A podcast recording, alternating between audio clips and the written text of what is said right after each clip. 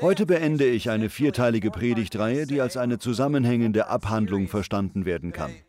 Das Thema hat uns die ganze Adventszeit begleitet und ich möchte noch einmal zusammenfassen, worüber wir in den ersten drei Adventsgottesdiensten gesprochen haben. Das ist nämlich ausschlaggebend für das, worüber wir heute sprechen werden. Am ersten Advent sprachen wir darüber, wie wichtig Träume sind, besonders für die Seele. Die meisten von uns hatten eine Lebensphase, in der wir einen großen Traum im Herzen hatten, ein Ziel, dem wir nachgingen. Zu anderen hatten wir vielleicht keinen Traum. Die meisten von uns würden sagen, ja, die Zeit, in der ich einen Traum hatte, fühlte sich besser an. In dem Gottesdienst betonten wir, dass wir große Träume haben sollen, Träume so groß wie Gott. Wenn wir größere Träume anvisieren, als wir aus uns selbst heraus erreichen können, dann spornt uns das an. Das mag zwar Wachstumsschmerzen mit sich bringen, tut uns aber gut. In dem Zusammenhang erwähnte ich auch, dass große Träume nicht unbedingt mehr Anstrengung kosten als kleine Träume. Das habe ich als Leiter gelernt. Große und kleine Ziele unterscheiden sich gar nicht so sehr. Große Ziele erfordern zwar mehr Menschen, die dazu beitragen, aber für den Einzelnen erfordern sie nicht unbedingt mehr Arbeit, teilweise sogar weniger. Ich bin Pastor einer sehr kleinen Gemeinde gewesen und jetzt bin ich Pastor einer sehr großen Gemeinde. Ich kann Ihnen sagen, Pastor einer kleinen Gemeinde zu sein, ist schwerer. Das verstehen viele Menschen nicht. Als Pastor einer kleinen Gemeinde muss man alles selbst tun. Man ist Buchhalter, ich war der Buchhalter, der Kinderpastor, der Musikleiter, der Prediger, das Mädchen für alles. Um dem Ganzen noch die Krone aufzusetzen, witzelten alle darüber, dass ich kaum arbeitete, sondern ständig nur Golf spielte. Ich war empört, ich spiele doch nie Golf. Was redet ihr da? Ich kann mir Golf nicht leisten, ich habe kein Geld, ich habe keine Zeit. Ich habe festgestellt, wenn man einen großen Traum hat, gewinnt man leichter Partner. Man gewinnt leichter Investoren. Es erzeugt Mundpropaganda. Menschen erzählen davon. Noch wichtiger, selbst wenn man das riesige Ziel nicht ganz erreicht, aber trotzdem viel erreicht, ist man wahrscheinlich viel weiter gekommen als bei dem kleinen Ziel, das man früher hatte. Das ist so wichtig. Kürzlich tauschte ich mich mit einem Architekten aus, nur um darüber zu träumen, wie ein größeres Kirchengebäude eines Tages für uns aussehen könnte. Ich schaute über den Tisch und sagte, dieses Kirchengebäude ist nicht teuer genug. Er darauf, wie bitte? In all meinen Jahren als Architekt habe ich einen Pastor noch nie so etwas sagen hören. Ich darauf, mein Großvater hat eine 2800 Quadratmeter große Glaskathedrale und mein Vater ein 150 Hektar großes Tagungszentrum gebaut. Ich kann doch keine winzige Kirche bauen. Ich scherze nur, ich habe das nicht gesagt. Nein, nein, nein, nein, das habe ich nicht gesagt. Vielmehr habe ich ihm gesagt, Sie verstehen nicht, für ein kleines Kirchengebäude kann ich kein Geld beschaffen. Es gibt nicht genügend Menschen, die Geld für eine kleine Kirche spenden wollen. Wenn ich Geld für ein Kirchengebäude sammeln will, dann muss es eindrucksvoll sein. Es muss die größte, eindrucksvollste Kirche sein, die je jemand gesehen hat. Je größer und eindrucksvoller sie ist, umso leichter ist sie zu verwirklichen. Das haute ihn um. Er schaute zu Russ und Russ bestätigte, ja, ich glaube, das stimmt. Das ist wahr. Das ist unsere Erfahrung. Für mittelmäßige Ziele, mittelmäßige Träume kann man schwer Partner finden. Für sie werden Anrufe nicht beantwortet. Große Träume hingegen gewinnen Aufmerksamkeit. Wenn Sie also etwas erreichen wollen, dann peilen Sie etwas Großes an. Peilen Sie etwas in der Größenordnung Gottes an, damit Gott Fäden ziehen und Ihnen Türen öffnen kann. Das ist der erste Punkt. Punkt 2. Jeder Traum erfordert einen Preis. Man darf nicht erwarten, dass andere Menschen den Traum für einen erfüllen. Man muss selbst darauf hinarbeiten. Man muss einen draufsetzen, man muss bereit sein, den Preis zu bezahlen, um die Sache zu Ende zu bringen, zum Ziel zu bringen. Das ist etwas, was viele Leute vergessen. In der Endrunde geben viele auf, aber nicht sie.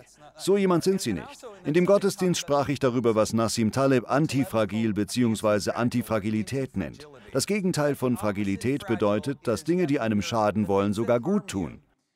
Wer sich für Gott einsetzt, wer sich zu Wort meldet, wer zu bestimmten Überzeugungen steht, wer Träume verwirklichen will, hinter dem ist der Teufel her. So jemand wird auf Kritik und Verurteilung stoßen. Das muss man akzeptieren lernen. Jesus sagte uns sogar, schätzt euch glücklich, wenn andere euch beschimpfen und verfolgen, wenn sie alle möglichen Boshaftigkeiten über euch sagen. Schätzt euch glücklich. Warum? Weil Träumer von anderen so behandelt werden. Weil Männer und Frauen Gottes so behandelt werden. Wir müssen bereit sein, unser Ego aufzuopfern. Wir müssen den Preis auf uns nehmen, dass andere uns den Rücken zukehren, über uns tratschen oder dergleichen, besonders wenn wir auf dem Weg zu unserem großen Traum auf die Nase fallen. Es gibt viele Schlaglöcher auf dem Weg. Es gibt Rückschläge und da rücken einem andere besonders auf den Leib. Wir müssen uns klar machen, dass uns das alles gut tut. Einen Christen tötet man, indem man ihn umsorgt, es ihm bequem macht und ihn wohl nährt. Christen sind antifragil, das heißt, wir wachsen, wenn wir verletzt und verfolgt werden.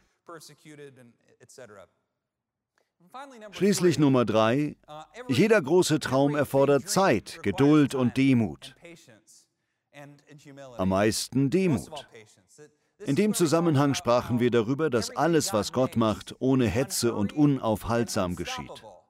Als Beispiel verwies ich auf die Natur. Ich erzählte von einem neuen Haus, das zwei Jahre lang verlassen worden war und völlig von Pflanzen überwuchert war. In Echtzeit hätte man der Überwucherung unmöglich zusehen können. Aber im Laufe von zwei Jahren war ein neues Haus wertlos geworden, weil die Natur es in Besitz genommen hatte. Ganz ähnlich geht Gott vor. Wir sehen oft nicht, dass Gott sich bewegt. Sein Tempo ist gemäßigt, aber er ist unaufhaltsam. Er arbeitet sich durch Risse und bricht langsam hindurch. Der Teufel geht genau gegenteilig vor. Er ist wie eine Mikrowelle. Alles muss sofort fertig und perfekt sein, ist aber widerlich. Ich meine damit Mikrowellenessen, falls das bei jemand nicht angekommen ist. Nicht nachlassen. Ich mache nur Spaß, nur Spaß. Gott ist überhaupt nicht gehetzt, er geht auf gemäßigte, aber unaufhaltsame Weise voran. Das heißt, wenn wir etwas zusammen mit Gott tun wollen, wenn wir Gottes Lebenstraum für uns nachgehen wollen, wenn wir unser Kreuz auf uns nehmen und Jesus nachfolgen wollen, dann müssen wir mit Gott im Schritttempo gehen. Wir dürfen ihm nicht vorauseilen, sondern müssen ihm folgen. Das kann nervig sein, weil er sich nicht hetzen lässt. Gut, sind wir alle jetzt auf demselben Stand? Also wir haben über große Träume gesprochen, wir haben über Antifragilität gesprochen und über den Preis, unser Kreuz auf uns zu nehmen und schließlich über Geduld. Heute ist unser Thema, klammere dich nicht an deinem Traum fest. Wir sollen zwar an ihm festhalten, aber mit offener Hand, nicht mit geballter Faust. Außerdem möchte ich heute über die Gefahr falscher Erwartungen sprechen, besonders Erwartungen, die man an andere stellt. Das kann eine schwere Last für andere sein und es kann der Intimität und Liebe ganz viel schaden. Das werden unsere Ausgangspunkte sein. Als erstes möchte ich Sie ermuntern, sich nicht zu verkrampft an Ihren Traum zu klammern.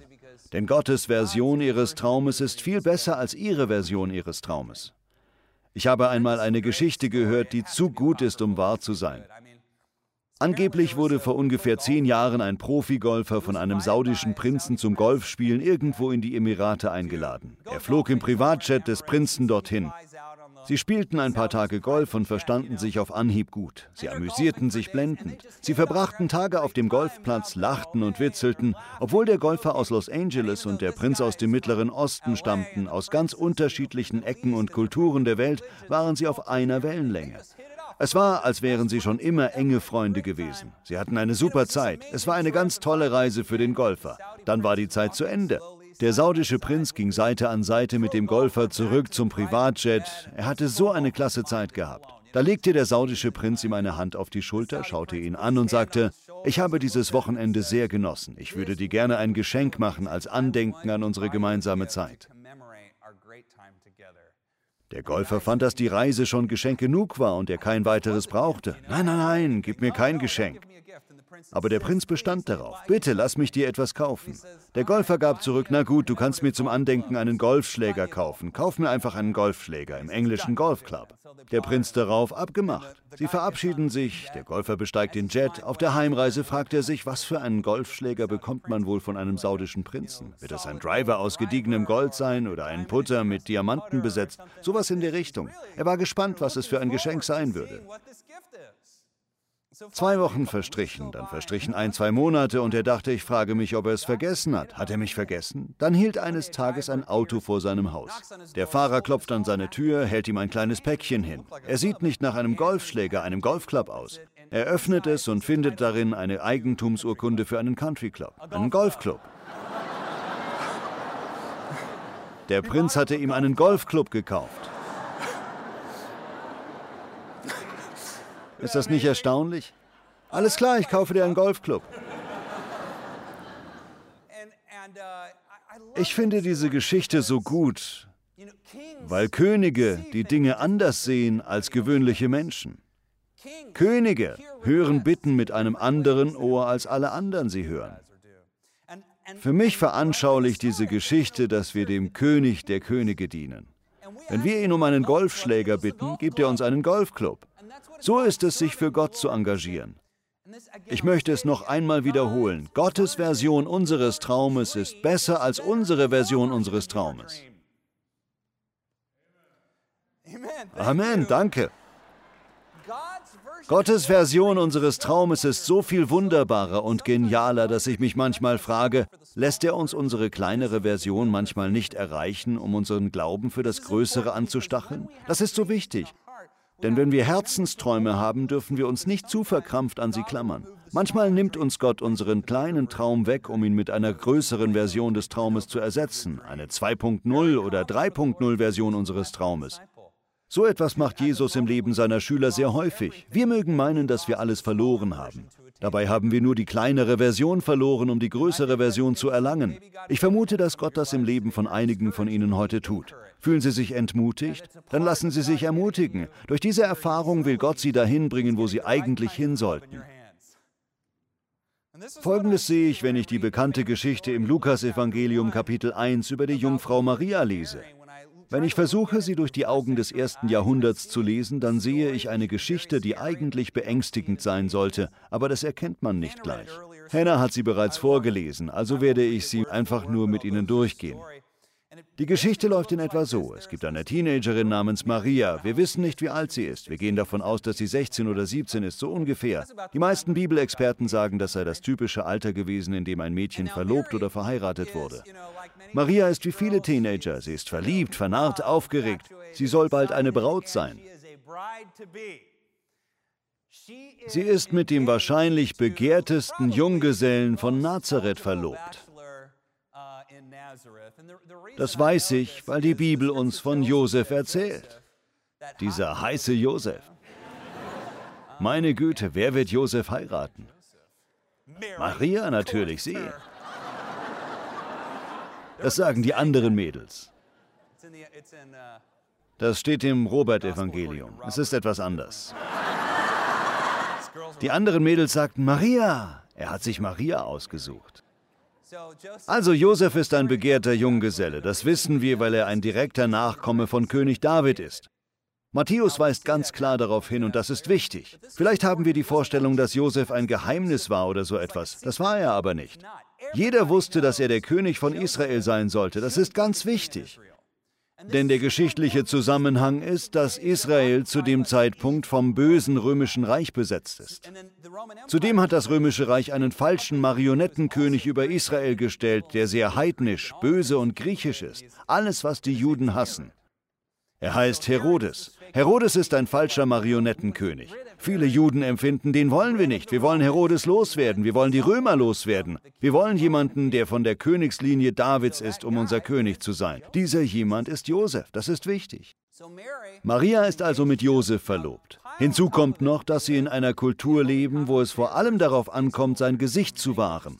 Auch heute noch gibt es viele gesichtswahrende Kulturen. Der Mittlere Osten ist so. Viele Teile von China und Japan sind von einer gesichtswahrenden Kultur geprägt. Es wird sehr auf die Sitten geachtet, darauf, wie Dinge richtig gemacht werden aus Tradition. Es ist eine große Sache, wenn gegen eine dieser Sitten verstoßen wird. Das bringt Schande, nicht nur einem selbst, sondern der ganzen Familie. Nun haben wir hier Maria in dieser gesichtswahrenden Kultur und ihr steht eines der aufregendsten Dinge bevor, die einer Teenagerin widerfahren können, zu heiraten. Für ihre Familie ist es besonders aufregend, dass sie einen Mann aus dem Haus Davids heiraten soll.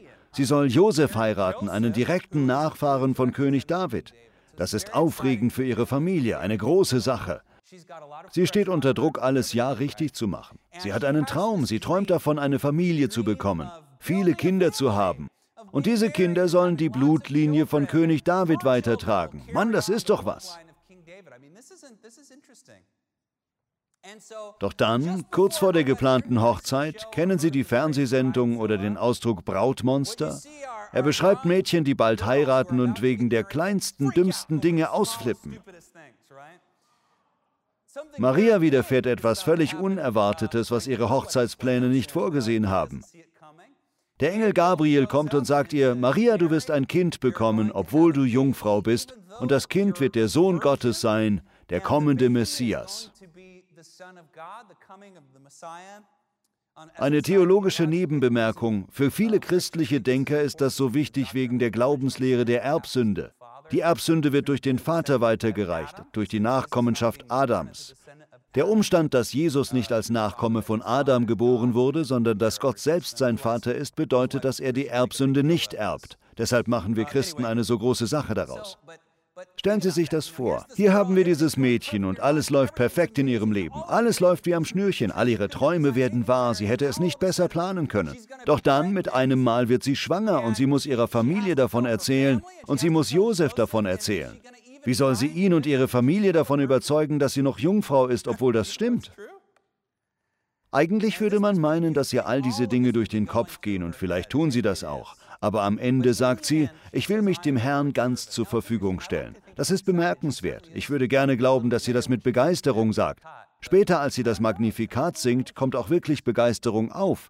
Aber ich bin mir nicht so sicher, ob sie anfangs begeistert ist. Aber sie vertraut. Sie vertraut dem Herrn. Sie vertraut darauf, ganz gleich was passiert. Gott wird es in Ordnung bringen. Selbst wenn sie von ihrer Familie verstoßen wird, was unter den Umständen völlig normal wäre.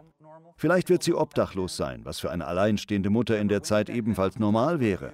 Denken Sie daran, dass Frauen in der damaligen Kultur oft als Besitz galten. Eine solche Schwangerschaft wurde als ungehorsam gesehen, der äußerst gravierend für sie war. Wie wir wissen, regelt Gott die Sache. Ein Engel erscheint Josef, weil Josef sich gesagt hat, ich will sie ohne großes Aufsehen verlassen, um keine Schande über ihre Familie zu bringen. Das spricht für seinen Charakter. Ich an Josefs Stelle wäre verletzt gewesen, aber er will kein Aufsehen machen. Doch dann erscheint ihm der Engel und erzählt ihm den Knüller. All das soll verdeutlichen, dass Marias Traum eigentlich ein Familientraum war. Sie wollte Josef heiraten und einen Sohn von der Linie Davids bekommen. Aber Gottes Version dieses Traumes war viel besser. Sie wollte eine königliche Familie, er wollte eine heilige Familie, so nennen wir sie heute. Es ist erstaunlich. In dem Moment, als Maria glaubte, dass sie vielleicht alles verlöre, bot Gott ihr einen Traum, der noch viel besser war, der alles überstieg, was sie sich oder irgendjemand hätte erträumen können. Das bestärkt meinen Punkt für Sie heute. Gottes Version Ihres Traumes ist besser als Ihre Version Ihres Traumes. Es gibt nur eines zu tun, wenn sich etwas Tragisches ereignet, wenn uns Rückschläge treffen, wenn wir schlechte Nachrichten im Beruf oder in Beziehungen erhalten, ganz gleich wie schlimm der Wind bläst oder wie sehr sich etwas zum Schlechten wendet, wir können einfach sagen, ich vertraue dir, Herr. Ich vertraue dir, du liebst mich mehr, als ich mich selbst liebe. Wenn ich mich in deinen Willen befinde, dann wird alles gut. Vertrauen Sie dem Herrn. Vertrauen Sie ihm. Seine Version Ihres Traumes ist besser als Ihre Version Ihres Traumes. Er wird Sie ans Ziel bringen. Das ist ein Versprechen. Amen. Das lernen wir von Maria, dass solch ein Glaube Gott gefällt. Er liebt einen solchen Glauben. Das ist die Art von Vertrauen, die sagt, ganz gleich was passiert, ich glaube, dass Gott mich durchbringt. Wenn Sie heute einen Traum haben, an dem Sie schon lange festhalten, dann klammern Sie sich nicht zu verkrampft daran. Halten Sie ihn locker fest. Halten Sie ihn mit offenen Händen, nicht mit geballten Fäusten. Und wenn es sein muss, lassen Sie es zu, dass Gott ihn wegnimmt und durch eine bessere Version ersetzt. Ich glaube, wenn wir uns Ziele stecken und Träume ausmalen, dann sollen sie immer formbar bleiben. Wissen Sie, was ich damit meine? Im Englischen kann man formbar auch Plastik nennen, wie in der Fernsehserie Vicky. Kennt ihr noch jemand? Nur wenige verstehen diese Anspielung. She's fantastic, made of plastic, microchips here and there. Nein? Na gut. Das ist eine Sitcom von 1986 oder so. Spielt keine Rolle. Wenn ich sage, dass unsere Ziele und Träume Plastik bleiben sollen, meine ich damit formbar wie Knete, locker. Sie müssen veränderbar bleiben, aber immer noch eine Form annehmen. Während meiner Schulzeit liebte ich Ton. Es gab eine Zeit, in der ich alle möglichen Kunstrichtungen ausprobierte, die mir Spaß machten. Aber da ich nicht gerade ein Künstler war, arbeitete ich besonders gern mit Ton, weil man beim Arbeiten mit Ton Fehler leicht wieder korrigieren kann. Ton bleibt formbar, solange er nass bleibt.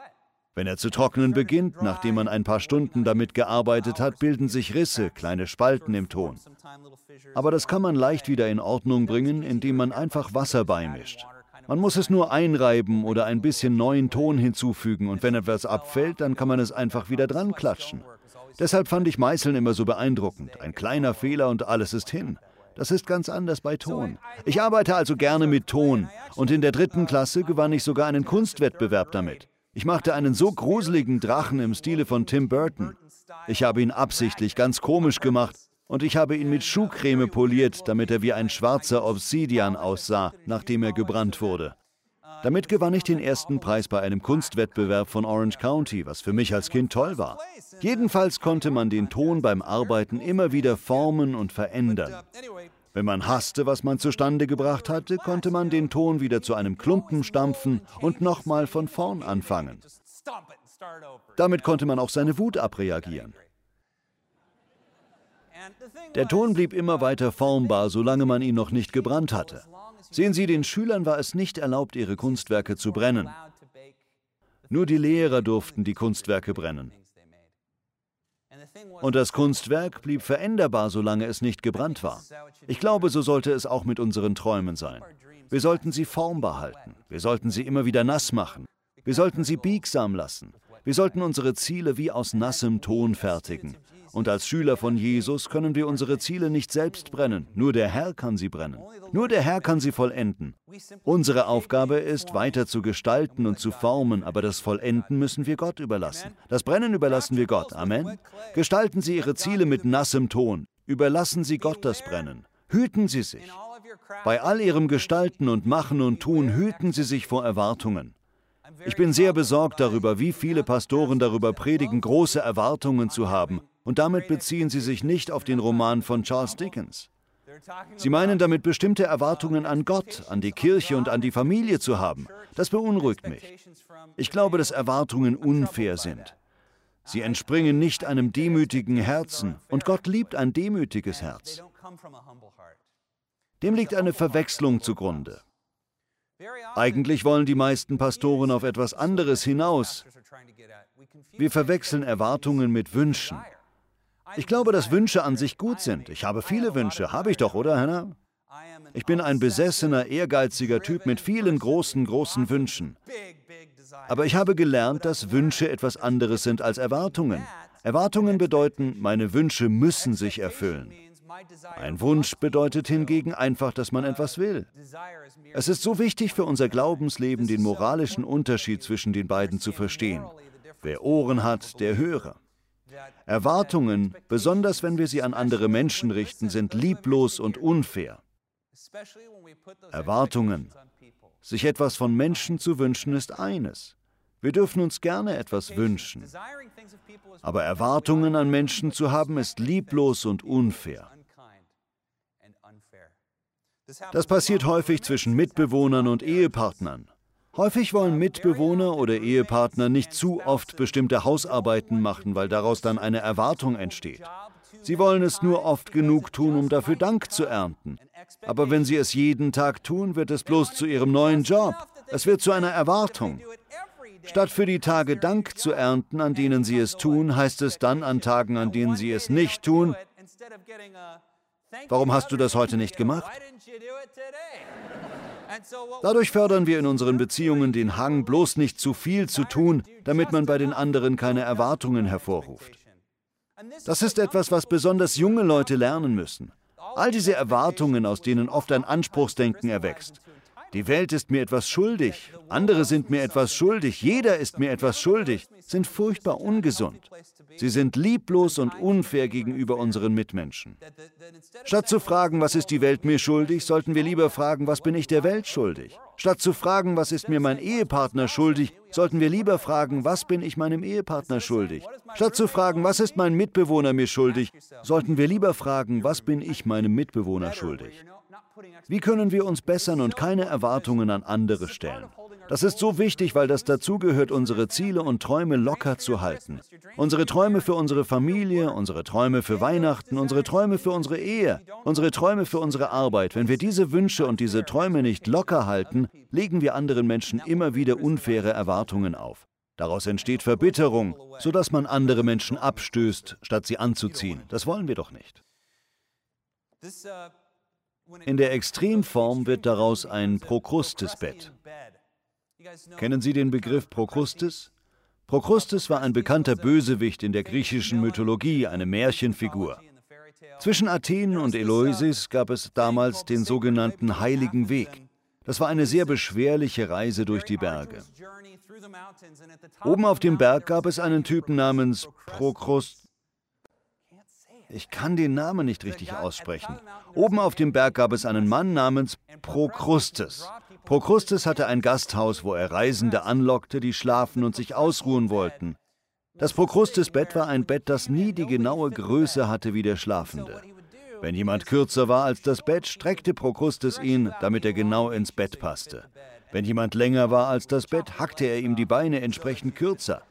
Märchen waren damals erheblich interessanter als heute. Kinder brauchen solche Märchen, liebe Freunde. Sie brauchen solchen Stoff wirklich.